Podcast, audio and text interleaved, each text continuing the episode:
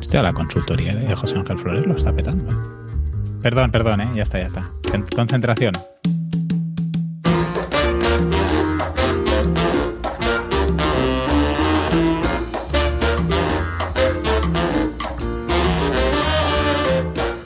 Buenos días, vecinos y vecinas. Bienvenidos a La Escalera, el podcast donde mi compañero Enrique Cortiñas y yo hablaremos de nuestra evolución profesional en el ámbito del marketing digital. Hoy, 29 de febrero, coincidiendo con un año bisiesto, estamos grabando el capítulo 42 ya y hablaremos sobre el síndrome de la hiperreflexión o parálisis por análisis, pero también hablaremos sobre charlas en mitas, rebranding y formaciones. La estructura de nuestros episodios suele ser, primero hablamos un poquito de cómo ha ido nuestra semana, después comentamos qué se ha hablado en la comunidad y por último hacemos el tema central. Mi compañero Enrique Cortiñas es consultor de marketing en enricortiñas.com y yo soy Antonio Sánchez, desarrollador de grandes proyectos web en antoniosánchez.pro. ¿Qué tal, Kike? ¿Cómo ha ido la semana? Muy bien, Antonio. ¿Y la tuya cómo, cómo ha pasado esta semana? Pues bastante mejor que la anterior. ¿Más Eh, tranquilo? Sí, más tranquilo y, y reorganizándome las prioridades. ¿Qué, qué cambios has estado haciendo? Venga, cuéntanos. Pues bueno, voy a empezar por, el, por mi ámbito personal. Y es que he estado pasando más tiempo de calidad con la familia, con, con mi hijo, haciendo actividades que normalmente no haríamos, porque el- a pesar de, de tener cuerpo de, de un niño de cuatro años, pues tiene solamente dos años y un mes y todavía a nivel eh, de movimiento no, no se puede gestionar tan bien como lo haría un niño de cuatro. Claro, no, tiene, no tiene la coordinación de, de uno de cuatro. A nivel psicomotriz, pues tiene dos años, ¿vale? Pero sí que hemos estado haciendo actividades que a él le gustan mucho, que le gusta mucho verlas, pero no las había hecho todavía. Por ejemplo, la semana pasada fuimos, bueno, a- a- sí, a principio de semana fuimos a jugar a los bolos, pero los bolos de, de mayores.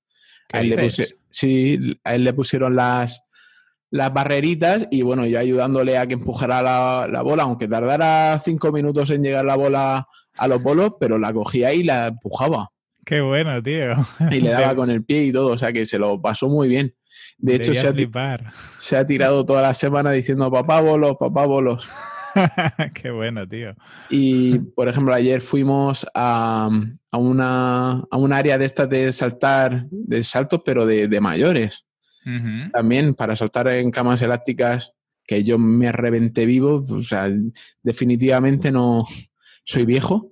Ya no tienes edad, ya no tienes edad. Tú te piensas que todavía eres ahí de estos ahí quinceañeros, pero la cosa cada año que se suma cambia.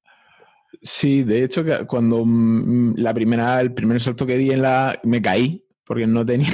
mi cuerpo no estaba preparado para, para ese empuje hacia arriba. Fue bastante gracioso. De hecho, había un niño allí de, de cuatro años que me decía: ¿Qué pasa? ¿Ya estás cansado? Me Qué cabrón el niño. Sí.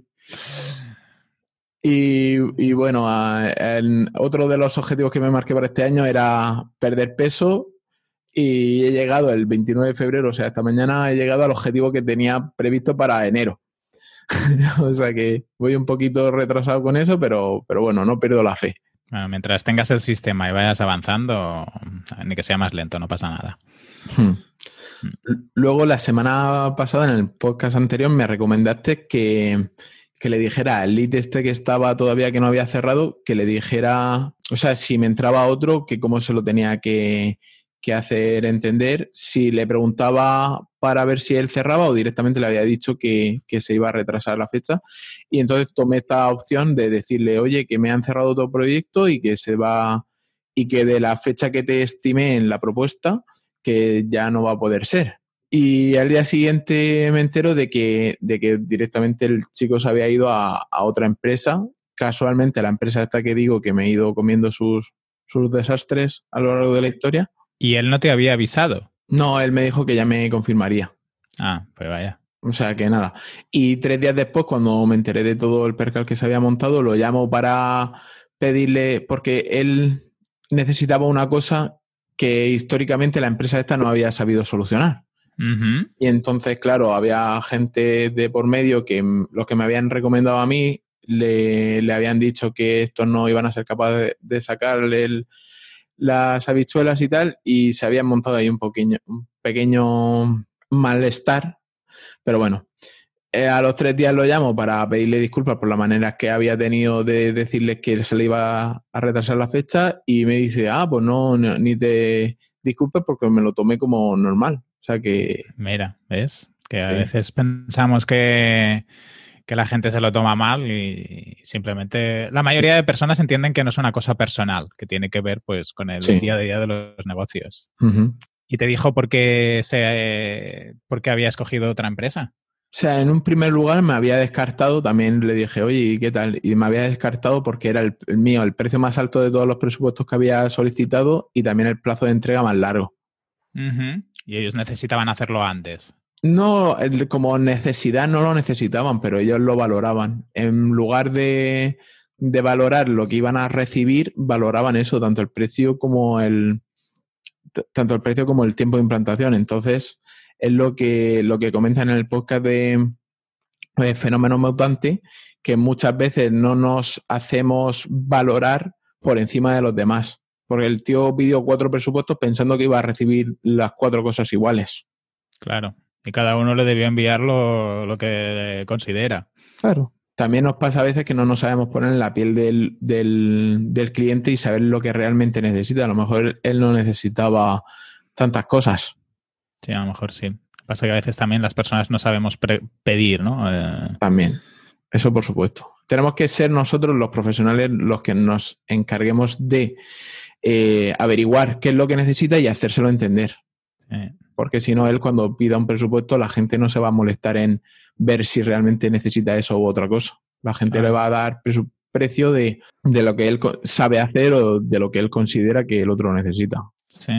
Y, y que al final la persona, después cuando recibe las- los presupuestos, a lo mejor no sabe escoger o no sabe ver las diferencias entre una opción y otra. Que eso también a veces, y a veces las diferencias también son muy sutiles, ¿eh? Eh, Tiene que ver más con la confianza que te genera la persona, cómo, cómo lo enfoca. Sí, totalmente. Y venga, ¿qué más has hecho esta semana? Que tú tienes Pues- aquí una semana súper llena, tío. Está Sí. genial. Como siempre. En el, bueno, en el ámbito profesional también he pasado por un dilema de si dar prioridad a los antiguos clientes que me piden algo que ya dije que no quería hacer, como es una bolsa de horas. Pero claro, necesitaba hacer un pequeño cambio y, y- y, o sea, un pequeño cambio, pero sí que me iba a demorar varias horas. Y entonces, pues simplemente pues, le dije, mira, bolsa de horas y, y ya está. Cuesta cambiar las dinámicas ¿eh? con los antiguos. Sí, sí, sí, sí. Eh, Y además es una cosa que no me... O sea, si yo lo pensé fríamente y dije, mira, no me importa para esta clienta especial eh, hacerle lo mismo que hasta ahora. Entonces, pues le dije, mira, una bolsita de horas y, y te, la, y te la relleno. ujú. ¿Vale? Eh, después de la semana pasada que tuve tan, tan oscura, por así decirlo, eh, tuve un replanteamiento profesional, o sea, me quedé un poquito ah, paralizado por la situación, pero menos mal que tuve la oportunidad de hablar con mis tres puntos de anclaje, uno de ellos eres tú, Gracias.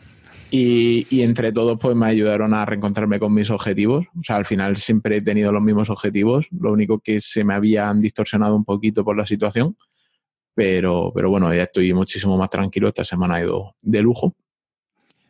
Y tan de lujo que el miércoles di una masterclass, porque más que una charla fueron dos horas intensivas eh, de formación en la meetup de WordPress Cartagena eh, Sí. sobre diseño, diseño en general, pero luego enfocando en diseño web y luego más enfocado en una tienda online. O sea, fue, fui de lo general a lo particular.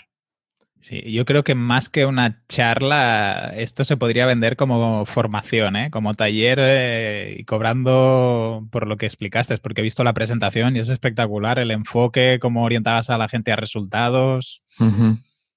Sí, la, la verdad es que a mí cuando me, me dicen, tienes que hablar de algo, y digo, ¿de algo qué? O sea, ¿qué necesidades tienen la gente que van a ir a, a, verlo? Y pues simplemente me fijé en la temática general que había, eh, pregunté a, los asistentes, o sea, llevaba tiempo preguntando a los asistentes y, necesitaban dos. Una, mejorar las conversiones de su tienda online y otra, eh, mejorar el diseño.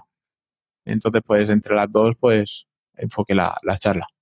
Sí, sí, yo creo que objetivo conseguido, a ver también la gente qué feedback te va dando a lo largo del tiempo, porque no sé si son muy repetidores en la, en la meetup de, de Pues, Cartagena. Nada más empezar, bueno, nada más empezar a, a- a mitad de la charla, pregunté cuántas de las personas eran nuevas, o sea, nunca eran nuevas en la charla de, Ujú. de WordPress Cartagena y levantaron la mano unos 40%. O sea, había unos 40, pues, por lo menos 16 manos vi levantadas.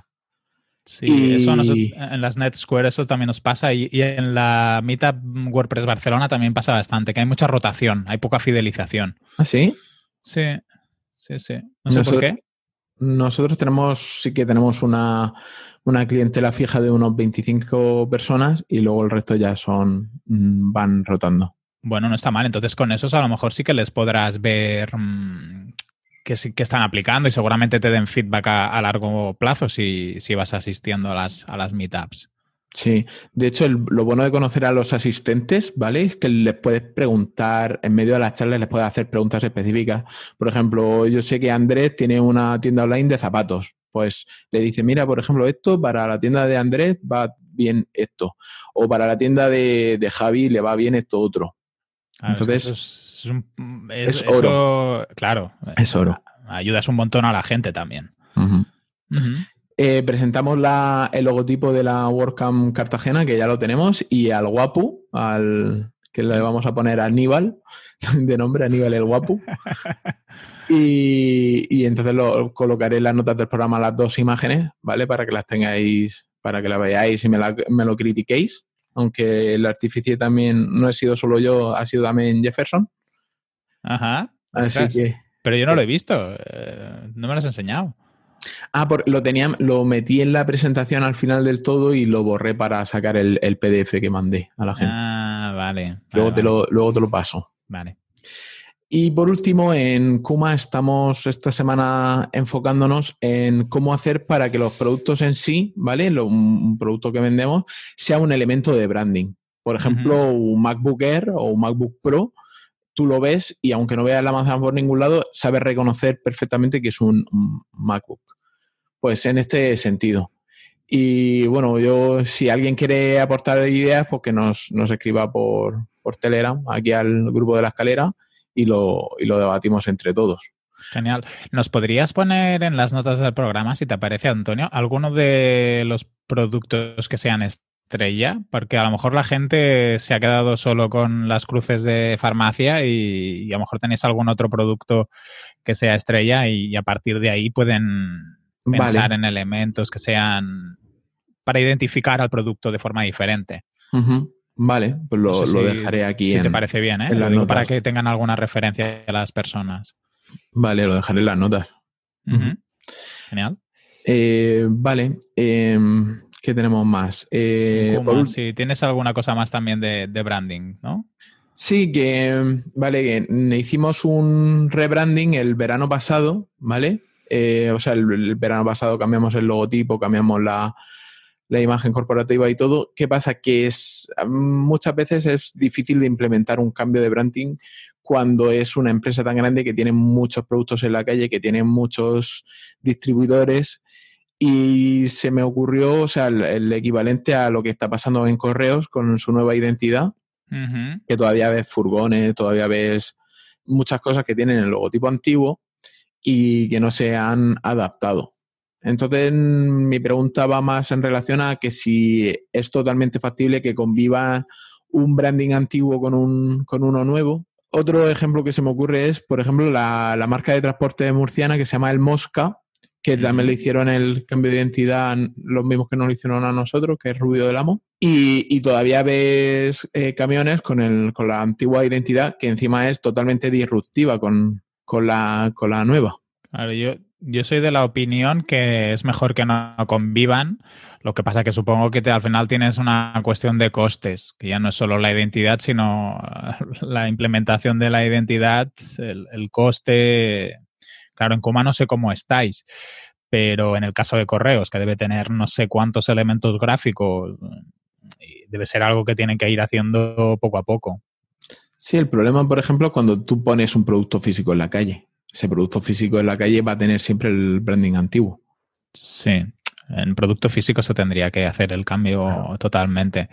En el caso de el, del transportista que tú dices, no lo conozco, entonces no tengo referencia. En el caso de correos, como el cambio gráfico tampoco no es que sea disruptivo, eh, la diferencia entre lo que tienen implementado y lo que va a ser la imagen definitiva es relativamente pequeña. Son más tipografías, el, logo hay algunos cambios.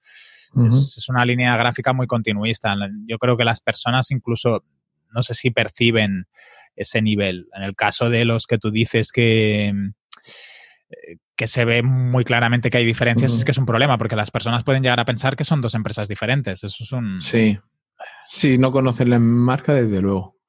Pues lo mismo nos puede pasar con, con Kuma. No es totalmente disruptivo porque sí que mantenemos el color corporativo y, al final el tipo de logotipo es muy parecido, aunque salvadas las diferencias. Pero, pero sí que pueden llegar a pensar que son productos diferentes. Yo en el caso de Kuma, que creo que sois relativamente pequeños en cuanto a la, en la implementación, al final debéis tener mucho material de oficina, y, pero no tenéis 10.000 vehículos en la calle eh, paseándose. A la que se acabe todo el stock antiguo, yo sí que lo haría todo con, el, con la nueva línea. Y intentaría que fuera lo más ajustado a lo que ya tenéis definidos, porque eso también forma parte de vuestra, vuestra identidad. Y si alguien entra en la web y ve un, una simbología que es completamente diferente a, lo que le habéis enviado en papel o lo que ha visto en papel, pues eso es un problema. Tú ahora entras en la web y ya ves una estética, ves un logotipo concreto, ves unos colores. Si por lo que sea le habéis mandado un folleto, que no sé si lo hacéis, ¿eh? que es completamente diferente, pues ahí le estáis generando una desconfianza. Correcto incluso pensar, ostras, me he equivocado de, de, página. Y es algo casi imperceptible para la persona, pero si es si hay diferencia o hay distancia, sí que podéis tener problemas. Yo sería, en vuestro caso concreto, yo sería de aplicación directa y, tampoco no estar pensando en cómo lo aplicáis, que para eso habéis contratado a personas que son profesionales, que no habéis sido vosotros internamente que habéis dicho, pues mira, me gusta el rojo, me gusta el no sé qué. Sí, sí. Incluso en redes sociales y así, las, aplicaciones también tendrían que ir en la línea de, vuestros grafismos. Entonces, aplicación directa. Sí, sí.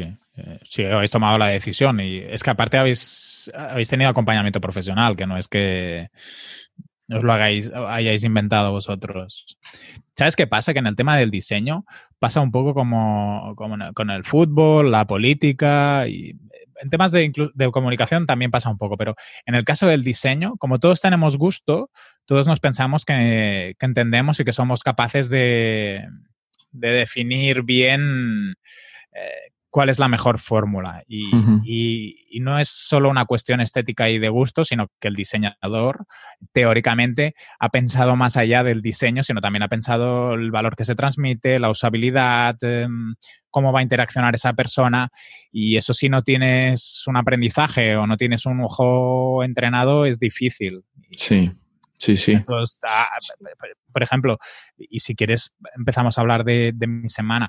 Ah, yo he estado trabajando esta semana en la, en la, identidad corporativa de más impacto. Yo no soy, yo no soy diseñador, pero tengo unas ciertas bases, eh, me he formado y, he estado trabajando en una versión muy línea. Entonces, cuando lo compartes con el resto del equipo, pues uno te dice, pues a mí me gusta más este color, a mí Pero claro, lo, lo hacen desde la aproximación del, del gusto propio, ¿no? Y, sí y, yo he tomado algunas decisiones planteándome diferentes escenarios, pues por ejemplo, que no se pueda confundir eh, con algún ámbito de algunas organizaciones, pues las sociales suelen utilizar el rojo, las más ambientales suelen utilizar el verde para intentar que se nos vincule más a un ámbito que a otro, pues he hecho una lección. Y, a veces las personas simplemente ah, interactúan, pues, pues mira, a mí me gusta más el blanco perla que el blanco grisáceo, no sé, me lo invento. Eh, y en, el en temas de diseño creo que, eso sucede mucho. Y, por ejemplo, que tú también tienes un, buen gusto estético. El, otro día que compartiste la, la, charla te hicieron un comentario a las tipografías, que puede ser que tengan razón o no razón, pero al final el, puedes decir el comentario que tiene toda la razón del mundo.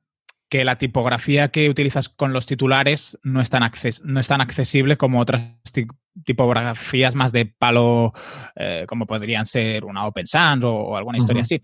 Pero al final tú también estás tomando, no, decimos bien bien de qué, porque todavía no, hemos enseñado la, la imagen corporativa. Pero al final tú has tomado una decisión y la has tomado reflexionada, ¿no? En el sentido de lo que quieres transmitir, qué colores expresas. Claro. Es lo más importante y tú al final, yo por ejemplo, si estoy haciendo una página web para una organización o para un perfil concreto, pues sí que vigilaré a lo mejor mucho las tipografías porque puede ser que tengan clientes que tengan eh, algún problema más de accesibilidad, pero a lo mejor tú te estás dirigiendo, que también puede ser que tengan algún problema de accesibilidad y hay que intentar ser lo más accesibles posibles. Lo que pasa que al final tú te estás dirigiendo pues a lo mejor a un perfil, a un directivo o a una directiva, eh, a otras empresas Sí. Entonces eh, tienes que, encontrar un equilibrio entre el gusto estético, la funcionalidad, lo que expresas y, la toma de decisiones. Una vez las, las eh, definido y escogido, yo creo que la tienes que llevar adelante. Si a largo plazo o a medio plazo detectas que hay alguna disfunción, pues entonces haces cambios, pero en base a, la práctica, porque al final en el diseño yo creo que hay mucho de, prueba y error, lo que hay alguna toma de decisiones que una vez la tienes, hacer cambios puede ser peor que... Es como si ahora cambiaran el logo de Coca-Cola o, los colores de Coca-Cola completamente. Seguramente eso generaría una disrupción y que podrían tener problemas en, en cómo se distribuye su producto, en la sensación o sea que al final yo creo que la toma de decisiones en el diseño tiene que ser muy analítica mm, y menos de gustos o preferencias personales. Y una vez está definida, pues llevarla adelante y, trabajarla. Se pueden hacer mejoras. Y por eso casi todas las marcas luego es extraño que hagan grandes cambios de, en, su comunicación a nivel de branding y si hacen grandes cambios normalmente es porque hay alguna situación que necesita que sea que demuestre que, hay algo que está cambiando internamente. Sin ser yo experto, ¿eh? que a lo mejor tenemos algún, alguno de nuestros oyentes es diseñador y, todavía nos puede dar más, más, luces sobre el tema. No sé cómo lo ves. Sí, no, lo, último que has comentado, que al final eh, no podemos tener el control de todo, no podemos saberlo todo y, pero sí que tenemos que, bueno, en relación con el tema central de, hoy, tenemos que tomar decisiones, no nos podemos quedar anclados siempre en el por qué ni en el cómo. Sí, sí, sí. Y darle mil vueltas a las cosas también no, no ayuda. No, claro hay que ir tomando decisiones. Pues yo también esta semana, para ir avanzando, ya casi hemos entrado en el tema central, pero acabemos mi, semana, que es cortita. Me he puesto al día con, el trabajo después de las vacaciones. Ya he empezado a trabajar en la convocatoria europea de, la startup que os comentamos la, semana pasada. Ya hemos, ya hemos revisado toda la convocatoria, toda la documentación y estamos empezando a definir las, las principales acciones, a ver si, se si la cosa tira para, para adelante. ¿Se autodefinen como, como startup? La empresa esta que, con la que vas a mm. trabajar, que has dicho startup y, ya no es una startup, ya está bastante crecidita. Tienes, tienes razón, tienes razón. Ah, no, sé si se, no sé si se definen como startup, yo creo que no. Ah, y sí que tienes razón que, que están ya crecidos y, y que, y que están evolucionando. Lo que pasa es que yo creo que todavía tienen margen de crecimiento. Al, final, al trabajar más en un nicho y estar más en un ámbito concreto, yo creo que pueden evolucionar. A lo mejor no sería startup porque las startups también se relacionan mucho con el crecimiento exponencial y, bueno, esa estructura. Podríamos decir empresa audiovisual del ámbito tecnológico. No sé. Hostia, acabas de dar una pista gorda. bueno, no sé. Ya no decimos más. Ya no decimos, más. Sí, hasta que no tengamos presentado y ganado la, convocatoria, no, decimos nada. Ah, y luego, para acabar mi, semana, me han pedido una formación para, sobre redes sociales para técnicos de, voluntariado. Ah, y me ha entrado un lead para un plan de comunicación también. Y luego aquello, a mí me ha pasado un poco lo que a ti, que te habían descartado a mí no me han llegado ni a contestar y aquel plan de comunicación que tenía ahí pendiente y así, pues descartado porque, por, porque no ha habido respuesta. ¿Pero no te interesa hacerle el seguimiento? Ah, no, no, no. Yo si no me contestan y tal, ya lo doy como, ya ha pasado la fecha del presupuesto, lo descarto y fuera. Sí, un poco como Elías, eh, que decía en su podcast de negocios y WordPress eso mismo, que, que él llegó, llegó un punto en el que no hacía seguimiento, que si la gente dejaba de contestarle, pues fuera. Sí, sí, yo no, no, me, no me lío mucho la cabeza. Si, si no tienen interés en esta parte de contratación, tampoco luego no lo van a tener en la parte de ejecución y prefiero... Claro, ostras, es un buen punto, ¿eh? Sí, yo prefiero clientes que estén implicados, porque al final para que el trabajo salga necesitas que el, que el cliente también trabaje, no es tú no eres un trabajador que está haciendo cosas. Tú vamos a formar un tándem, vamos a trabajar juntos y sobre todo en comunicación necesito que la persona pues eh, se, ponga las pilas, piense qué es lo que quiere, qué quiere, qué tonos quiere comunicar. Yo puedo orientar y decidir cosas, pero al final la persona es la que va a ejecutar la estrategia y las acciones. Bueno, pues pasando de sección a la comunidad hablado, eh, tenemos un nuevo vecino, el gran Enrique, Enrique Jesús Ross, Enrique J. Ross para, para todo el mundo de, WordPress. Es maestro espadachín de código WordPress y además partner developer en bookcommerce.com. En su web personal Enrique J. Ross podéis ver todo lo que hace, incluidos una ristra de plugins brutal que tiene más plugins que Curso Boluda. ¿Qué dices, tío? Sí, sí, tiene un montonazo de, plugins, sobre todo enfocados a, WooCommerce. Hostia, qué bueno. Él es de, la, de murciano, eh, nos conocimos hace años ya en la, en la meetup de Murcia, cuando se celebraba todavía. Y en medio de la charla de, que tuve el miércoles, eh, me interrumpe diciendo, eso no es así. Y digo, cuño, si es Enrique. si lo que diga Enrique va a misa y vuelve. Entonces, hacerle caso a lo que él diga. Qué bueno, tío. Por poco más le digo, sube conmigo a dar la ponencia. Venga, ayúdame, échame una mano aquí en, el, en la platea. Sí. cualquier cosa que necesite de, relacionado con WooCommerce, él tiene la respuesta. Qué bueno. Y también en la comunidad, Benjamín preguntaba qué usábamos, qué herramientas usábamos para hacer los, mockups de la web antes de, maquetar, o sea, antes de ponerse a, con el CSS y, o con Elementor. Y bueno, salieron algunos como Adobe XD, Sketch, Balsamic o Figma. Y luego también se comentó Marvel App y Zeppelin para, hacer estos diseños interactivos, para pasárselos al cliente. eso ya sería la parte de prototipado. Sí, correcto. Yo ahora estoy poniéndome las pilas con Figma. Estoy mm. intentando meterle caña. Figma es muy bueno porque tiene aplicación web, pero yo recomiendo a la gente, si tiene sobre todo experiencia con Adobe, que pruebe Adobe XD, que es gratuito de instalar. Y encima te permite montar un prototipo sin tener que conectarte a Marvel o a Zeppelin. Te permite publicar un prototipo. ¿No, te cuesta nada Adobe? Adobe XD es gratuito. Ah, sí, no sabía. Lo que es pues Adobe XD. Le echaré un vistazo. Porque el resto de la suite es cara, ¿no? Sí, sí, no. A veces si no la utilizas en completa no te merece la pena. Ah, yo ahora tiro de Affinity. O sea que para la mayoría de cosas más que suficiente. Bueno, si te parece, comenta tú los siguientes puntos. A ver, eh, luego teníamos a Luisme, que está ahí buscándose eh, compañeros para continuar su podcast de herramientas.pro. Tenemos también la pregunta de Camilo sobre qué herramientas utilizamos para grabar vídeo y el audio del ordenador. Tú no sé qué utilizas, Antonio, por ejemplo. Yo, por ejemplo, utilizo Loom y otro vecino comenta que OBS. Entonces depende para qué. Si a lo mejor quiere hacer un screencast para hacer luego un video tutorial o lo que sea, pues sí que necesitaría una herramienta específica. Pero yo para las veces que lo utilizo, por ejemplo, use Loom eh, lo uso para grabar pequeños ejemplos para un cliente específico. Le digo, pues, si te preguntas cómo se hace esto, pues en vez de mandarle cuatro pantallazos escritos, pues grabo un vídeo que es un segundo y luego se autopublica ahí en la, en la web de Loom y, mandas el enlace y ya está.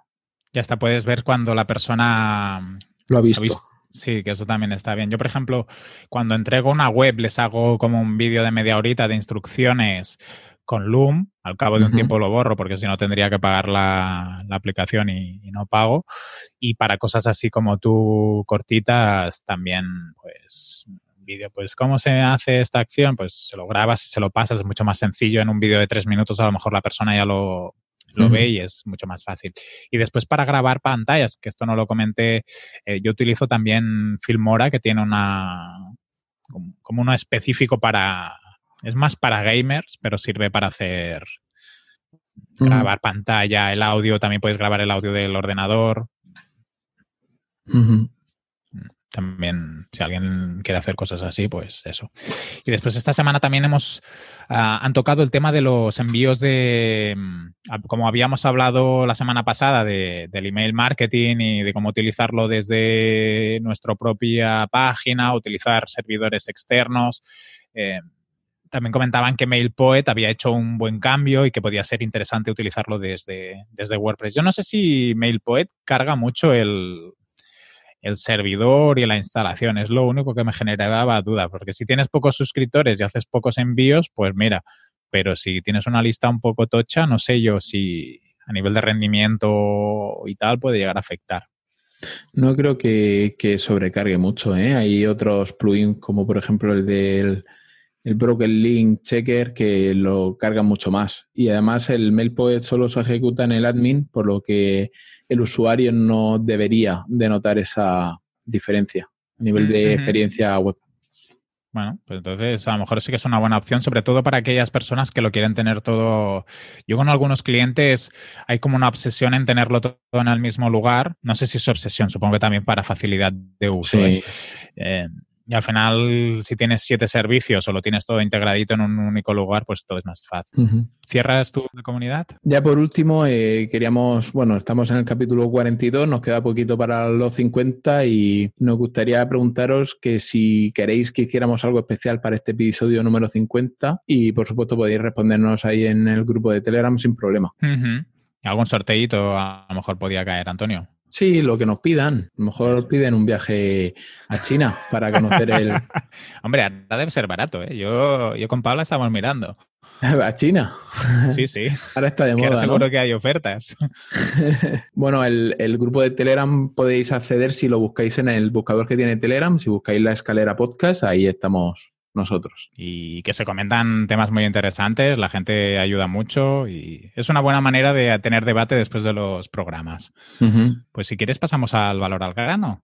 Vale, eh, esta semana vamos a hablar de la parálisis por análisis porque el miércoles la presentación que di en, la meetup de, de WordPress Cartagena eh, comencé con una fábula, ¿vale? Una, la fábula de la rana y el cien pies, que en el que se comentan tres fenómenos eh, que son la parálisis por análisis, la hiperreflexión y, y el análisis de usabilidad.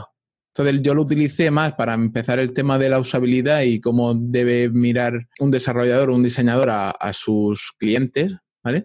Pero eh, digo, pues ya que tengo el, esto fresco, pues hablamos de parálisis por análisis, que además coincide con un tema que ya comentamos en el episodio 10 de este podcast, que es uno de nuestros pasajeros oscuros, que muchas veces nos limita a la hora de desarrollarnos profesionalmente. Sí, totalmente. ¿Vale?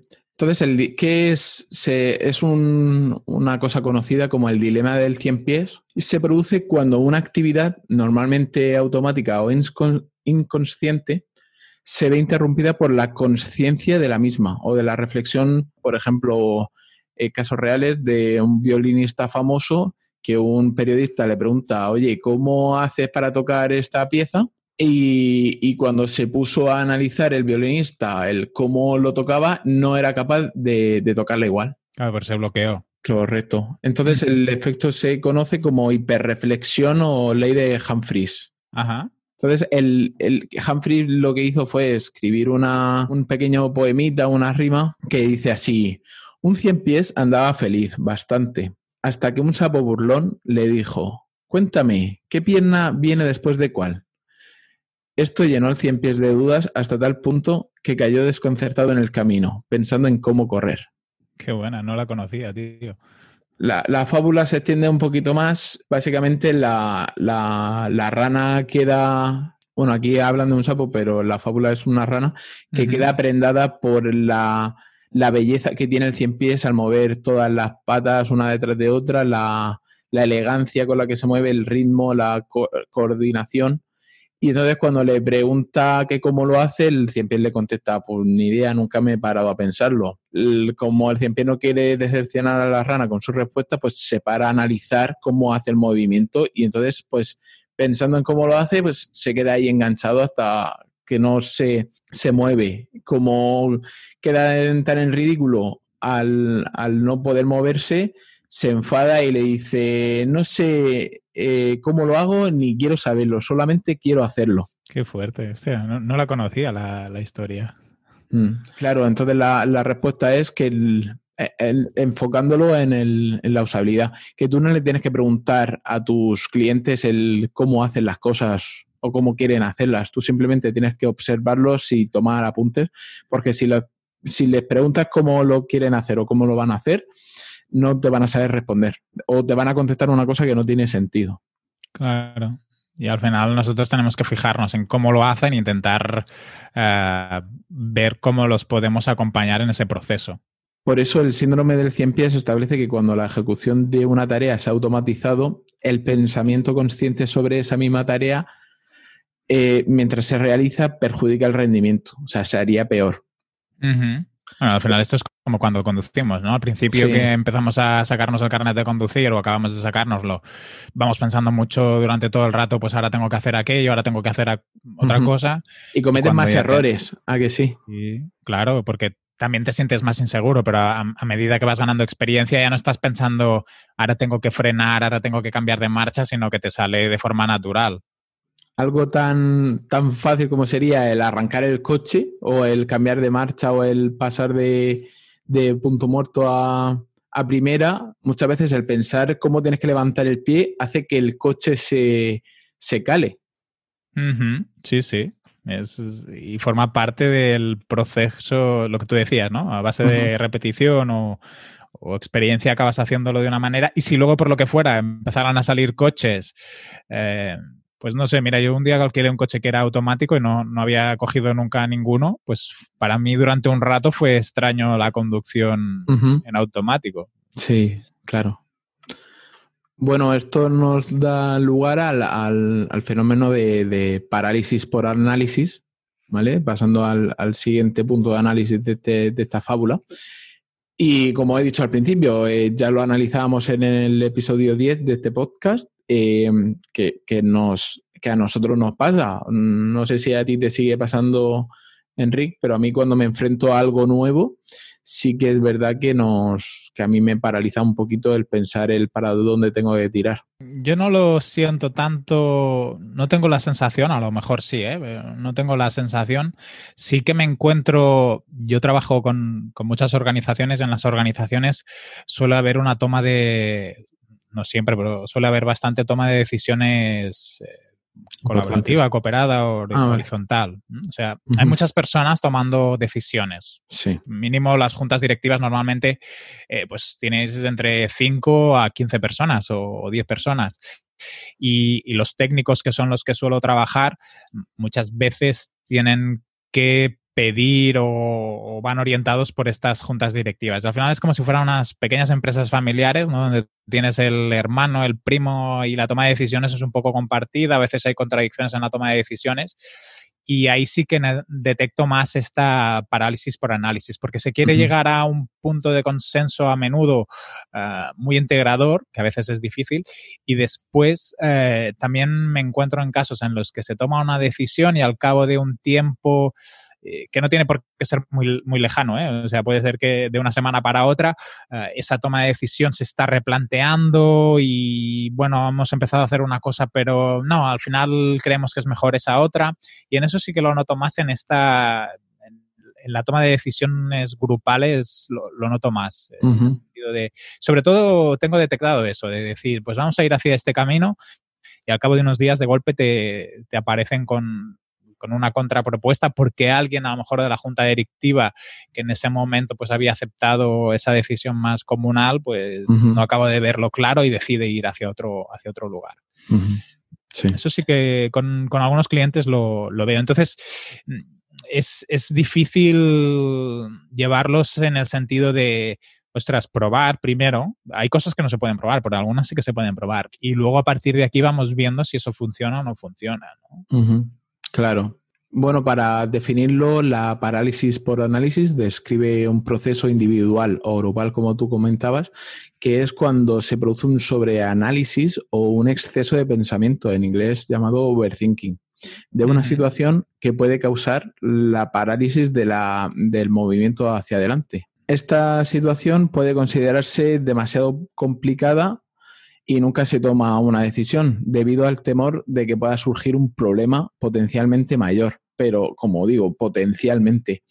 Entonces, eh, muchas veces el, que, les pasa a mucha gente, sobre todo cuando son directivos o, o, gerentes, se paran mucho a pensar en ver el qué problema podría surgir si toman una decisión. Y entonces, al fijarse en ese potencial problema, hace que no tomen ninguna decisión. Sí, incluso a veces los problemas que pueden llegar a surgir no son críticos, que esto a veces... Sí, claro. Sí que tú hablas de la decisión está más... Eh, bueno, no sé, como si grave, y, pero es que a veces, no sé, te, lo digo por poner un ejemplo que tengo, no muy reciente, pero de un caso de unos trípticos en los que hubo una lucha por el formato del tríptico, si en tres páginas, bueno, un cuadríptico o un folleto, un flyer, que dices, ostras, al final, eh, ¿qué te vas a gastar en los trípticos? ¿500 euros? ¿600 euros?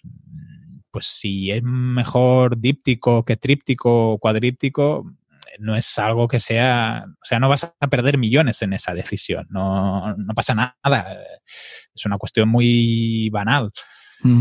Es lo que, lo que, sí, lo que comentábamos también, de que cuantas más personas hay implicadas en la toma de una decisión, más se suele prolongar el, resultado de esa, decisión. tú lo tienes que ver porque normalmente tú trabajas con organizaciones en las que hay muchas partes involucradas, pero lo del tema este de que tú comentabas de, cuadrípticos o trípticos, nosotros eh, las decisiones eh, máximo dos personas. Cuando llega a un punto así y los demás tienen que acatar. Sí, al final tienes que tener responsabilidades en los equipos y cederla. Y en el caso de individual, si alguien se siente eh, en esa situación de parálisis con por análisis, pues a lo mejor lo puedes verbalizar con otras personas para que te apoyen o te dirijan. O, bueno, no sé si dirigir sería la palabra, pero por lo menos que te den su visión y a lo mejor eso, sí, a lo mejor eso te desencalla también. Por eso yo siempre, eh, cuando hay que tomar unas decisiones, siempre me gusta involucrar a dos personas, ¿vale? Por esto mismo, porque una persona sola puede, puede pecar de, subjetivismo, ¿vale? Pero cuando metes a dos personas, sobre todo dos personas que entienden de ese sector o entienden de la decisión que van a tomar, sí que suelen sacar la decisión más acertada, de una forma más rápida. Sí, y, al final también te da una visión un poco diferente, ¿no? Que a veces también pecamos de visiones un poco, no sé si, si lo decidimos todos nosotros mismos, ah, no son tan ricas a veces las decisiones. Pero bueno, también el, el hecho de que alguien tome una decisión asume también sus consecuencias. Sí, Mm. ¿Y tú en software, por ejemplo, cómo crees que se manifiesta la, parálisis por análisis? Pues en el software es la, bueno, típicamente conocida con el modelo cascada de desarrollo de, software, con fases excesivamente largas de planificación de proyectos, luego recuperación de requisitos, se van posponiendo o se van alargando cada una de estas fases en cascada. Y, un desarrollo de software se puede, o sea, el la versión final a testear se puede estirar muchísimo. A mí me ha pasado que yo, sobre todo cuando yo empecé, que solía hacer desarrollos en cascada, eh, o sea, se quedaba, tardaban demasiado en salir las versiones mínimas viables, por lo que los clientes que al final lo primero que ellos ven es la versión mínima viable, eh, dicen, coño, estás tardando mucho en darme algo. Y entonces por eso cambié directamente mi modelo de desarrollo a una metodología más ágil, porque claro, al final el, lo que se busca es tener un producto mínimo viable para poder analizar y mejorar sobre ese producto. Claro, y cada vez puedes ir mejorando sin haber hecho una inversión de tiempo muy grande o sin haber tomado algunas decisiones que a lo mejor no eran las más adecuadas. O, o muchas veces también lo que suele pasar es que te pones a desarrollar, que, que por el otro lado es malo, te pones a desarrollar en una versión mínima sin haber analizado primero todas las posibilidades, lo cual también es malo. Sí, sin haber hecho el análisis, el diagnóstico, objetivos. Aunque hagas una metodología ágil, sí que necesitas primero un poquito de, de análisis previo y un- una planificación. Sí, también entender para quién estás desarrollando, quién va a ser el usuario de, de eso que estás desarrollando, que es importante. Bueno, y en el otro extremo de la, parálisis por análisis encontramos lo que se llama extinción por instinto, del inglés extinct by instinct, que consiste en tomar una decisión fatal basada en un juicio apresurado o una reacción visceral, que también la solemos encontrar en, eh, en altos cargos y en directivos por, por esto mismo, en plan, esto tiene que ser así porque yo lo digo, o porque a mí me gusta, o porque tal, o porque lo- Totalmente, lo- sí, lo ve- sí. aquí no, no escucha ningún niño, ¿no? O porque quién la tiene más, más grande, la, la decisión, digamos. ¿Vale? Entonces, eh, es eso, eso mismo, el, el no hay que, hay que encontrar un punto de equilibrio entre la parálisis y, la, y la, los juicios estos rápidos y, y totalmente emocionales. Sí, y la locura, digamos, en la toma de decisiones. Entonces, pues hay algunos consejos de cómo prevenir y cómo sobrellevar esta parálisis por análisis que suelen ir acompañadas de superar este ataco que te provoca. O sea, también pueden haber muchos factores que contribuyan a, a este parálisis. ¿no? Por ejemplo, el, el trabajar en grupo, ya el, el que varias personas tengan que tomar una decisión, pues ya supone una parálisis. Claro, y, y hay que esperar a que todo el grupo tenga una alineación, que se compartan los resultados. Lon Roberts de, de glosa que, o sea, en su definición de parálisis por análisis, dice que hay tres condiciones que se suelen superponer. Lo que provoca esta parálisis eh, puede ser eh, proceso de análisis, o sea, el análisis en sí mismo, la precisión de la decisión y la incertidumbre del riesgo. ¿Vale? Entonces, para sobrellevar esta parálisis, lo primero que tenemos que hacer es establecer un límite. O sea, un límite de, por ejemplo, de plazo, de tiempo, de número de personas, de dinero, de recursos, lo que, lo que yo decía de, por ejemplo, pones, fi- fijas una fecha límite y te tienes que hacer responsable de que esa fecha se cumpla o limitar a, a X personas para tomar esa decisión, aunque sea un grupo más grande, ¿vale? Es decir, vosotros todos vais a ser los encargados de tomar esta decisión y, no- y el grupo entero se va a casar con esa decisión porque ya ha tomado una decisión previa de definir esos responsables. Ostras. Y si tenemos esos responsables, seguramente será más fácil acotar lo que va a suceder, ¿no? Claro. Luego, ¿qué También- podemos hacer? También es preciso aclarar los objetivos y prioridades. O sea, tener un objetivo claro puede simplificar las decisiones y las acciones a realizar para cualquier proyecto. O sea, aquí nosotros estamos enfocados mucho en el, en el desarrollo y en el marketing, pero para cualquier tarea que tengas que hacer, si tú simplificas y aclaras estos objetivos, pues al final el- la clave es conocer tu objetivo principal. Una vez que lo conoces, ya sabes que puedes alinear todas tus decisiones en torno a ese objetivo. Otra cosa que también vimos en, el- en la charla de Sin Oficina en Madrid, del evento de 2019, es acotar el ámbito decisivo. Entonces, tú marcas tres límites y si una decisión no entra dentro de esos tres límites o dentro de esos tres objetivos, eh, se descarta directamente. Una forma como generar un protocolo de toma de decisiones. Sí, para que siempre sea de la misma forma y no tengas que estar debatiendo sobre cada, cada decisión que estás tomando. Sí. Luego, otro punto muy importante es recuerda que nada es perfecto. O sea, tienes que reconocer que las lunas nunca se van a alinear. Y aquí hay muchos autores que han dicho frases épicas, como por ejemplo Vol- Voltaire, que dice que lo perfecto es lo enemigo de lo bueno. que a mí me lo retransmitió Bosco en su momento con lo perfecto es lo contrario de lo hecho, de lo Sí. terminado. Sí, sí. Y Robert, Robert Watson Watt eh, dice, dales la tercera mejor opción para continuar. La segunda mejor llega demasiado tarde y la mejor nunca llega. Esta Mm. frase es hiperépica. Sí, total. Es espectacular. De hecho, la, la- creo que la voy a imprimir, Y te vas a poner ahí un cartel en casa. no en casa, En digamos en otro sitio, sí. en la oficina.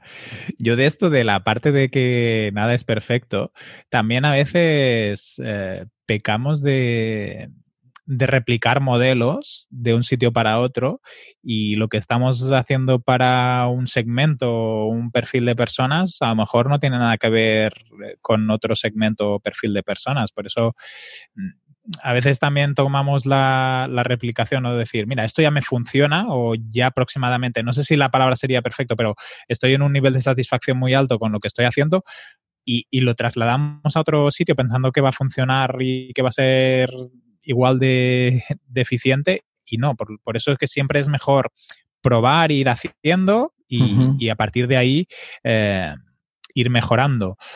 Creo que ah, se alinea muy bien con esto, ¿no? De no, hay no existe la perfección y aparte tenemos que estar siempre buscando maneras de, de mejorar y en software o en, en comunicación y en marketing creo que se da mucho pie a, a ello, a la, a la mejora constante.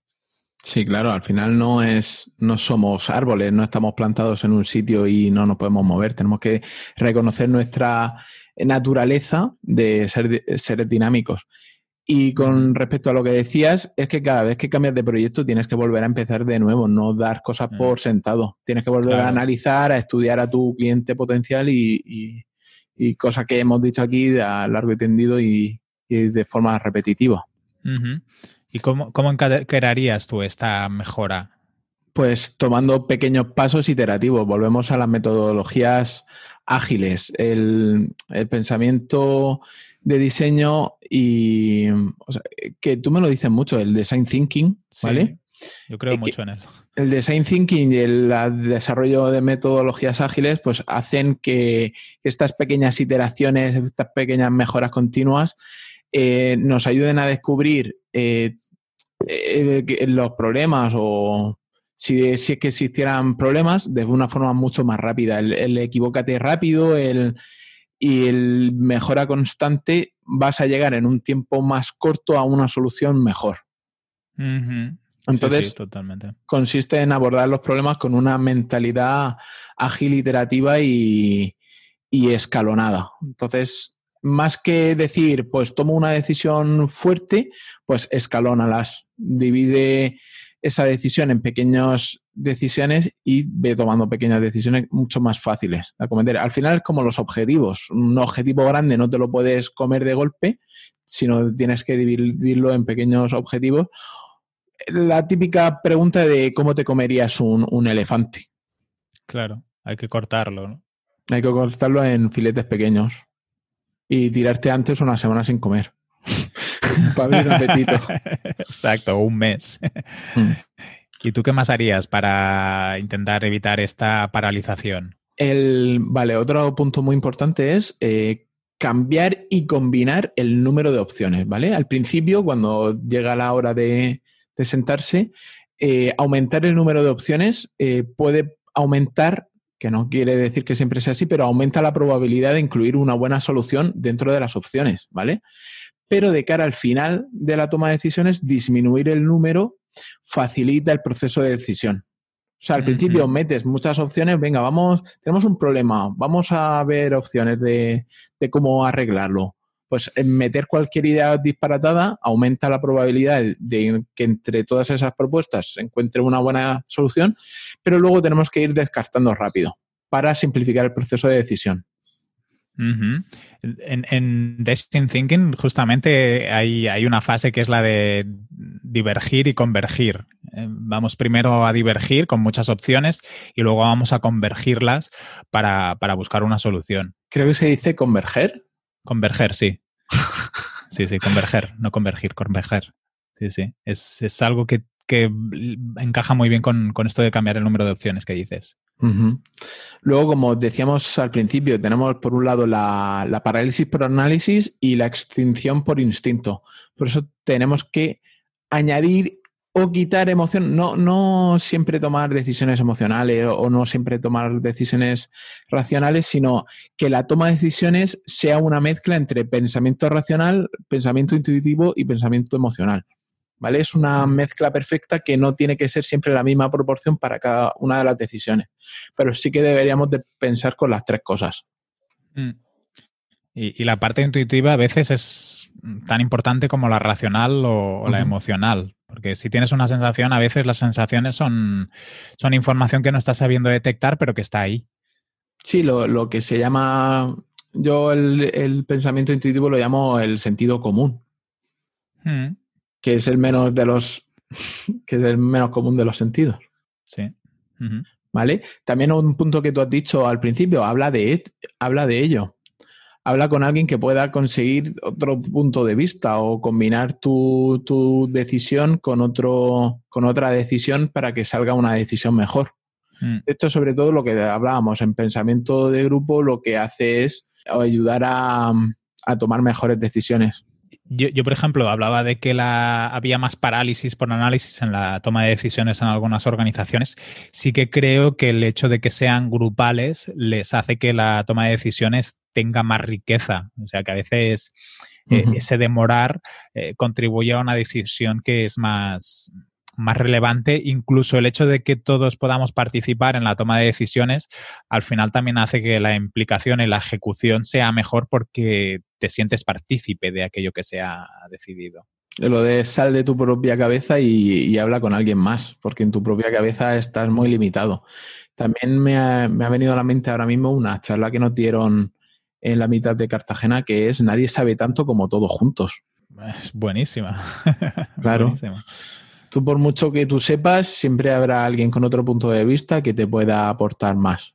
Y, también se relaciona con lo que, mm, con oír, ¿no? Y escuchar, pues por ejemplo, si trabajamos de cara al cliente, pues escuchar al cliente, escuchar a los que están, el front office, que se dice, ¿no? Las personas que tienen contacto con, nuestros clientes. Que, que, se les escucha muchísimo menos de lo que nos imaginamos. O sea, se le tendría que escuchar más y mucha gente toma decisiones en base a lo que ellos creen que su front office eh, piensa de sus clientes. O sea, te estás saltando a, todo, a toda la cadena en base a una intuición o un pensamiento emocional. Sí, o los prejuicios que ya tenemos interiorizados. Yo cuando le pregunto, oye, ¿tú te has sentado a hablar a cualquier persona? ¿Tú te has sentado a hablar con tu cliente de qué necesita? ¿Tú te has sentado a hablar con él de qué valora? Nadie, nadie. O sea, es una cosa y dice, ¿cómo voy a poner yo a hablar con, con mi cliente. Sí, que yo soy el directivo. Me voy a rebajar yo a esa altura.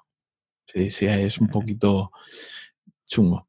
Y, eh, por supuesto, em, toma tu mejor decisión eh, a la mejor hora, ¿vale? Esto eh, va, en, va enfocado en el que si una persona tiene que estar tomando muchas decisiones a lo largo del día, el momento en el que toma esa decisión puede afectar a los resultados. Incluso puede llegar a impedir la, toma de una buena decisión. Por eso eh, se recomienda que estructures tu día para las decisiones que más importan. ¿Vale? yo normalmente las tareas, eh, las mejores decisiones las tomo a primera hora de la mañana. Por eso me suelo despertar una horita antes, ¿vale? Para estructurarme el día antes de comenzarlo también a lo mejor habría que valorar cómo estás de ánimos en ese momento. Claro. Sí, pues si tienes un mal día, a lo mejor la, toma de decisiones no es la más adecuada. O si, o si estás molesto por algo, te interesa quitarte esa decisión, pues toma la primera que se te pase por la mano. Ahí hay que valorar en qué momento tomamos las, decisiones. Pues yo creo que se ha quedado un episodio redondito.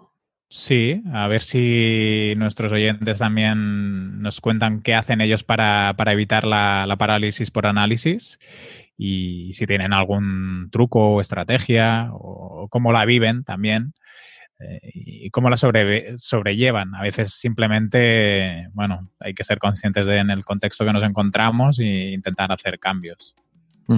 Y venga, ¿dónde te podemos encontrar, Antonio? Pues a mí me podéis encontrar en, Twitter como arroba architect, A-R-C-H-T-K-T, o en mi blog personal, antoniosánchez.pro. Pues mira, a mí me podéis encontrar en enricortiñas.com y en Twitter como enricortinas con NH. Y Enric Cortiñas, el dominio de tu web también, Enric Cortinas con NH. Con NH. Que he hecho una redirección a, como me dijiste hace unos días, para tener los, los dos ámbitos cogidos. Ah, sí, ¿has comprado el de Enric Cortiñas? Sí. Bueno, ya lo tenía comprado, pero no tenía redirección. Y ahora me he hecho una redirección y así, si alguien lo escribe directamente, pues se me va para, la, para el dominio, para la página. Bueno, Quique, nos escuchamos la semana que viene. Venga, un abrazo muy fuerte. Disfrutar del fin de semana. Un abrazo. Un abrazo muy fuerte. Chao. ¿Sabes qué me está pasando, Antonio? Ah, que se me ha colado el perro y lo tengo aquí, perdona. Por eso no decimos nada. Y ya lo has oído, ¿no? Ahora el perro, espera, Sí. vamos a parar, Antonio, si quieres, y así lo chuto. Qué cabrón. ¿Cómo, ¿Cómo lo ha hecho para abrirla? Con las patas, el tío empuja con las patas, empieza a rascar en la puerta y, y- y- y ha abierto la maneta el tío. No sé cómo lo, cómo lo ha hecho. Hostia, se merece una galletita, tío. Ya ves, luego se la doy. ah, mira, yo, a mí el perro y, y a ti el príncipe de casa. ¿Quién es? El Yellow. El hello, mamá, el hello. No, Dos, tres, tres, punto. cuatro. ¡Ah! No muerdas. El. Este, Te tiran un besito. ¡Mua! Muy bien.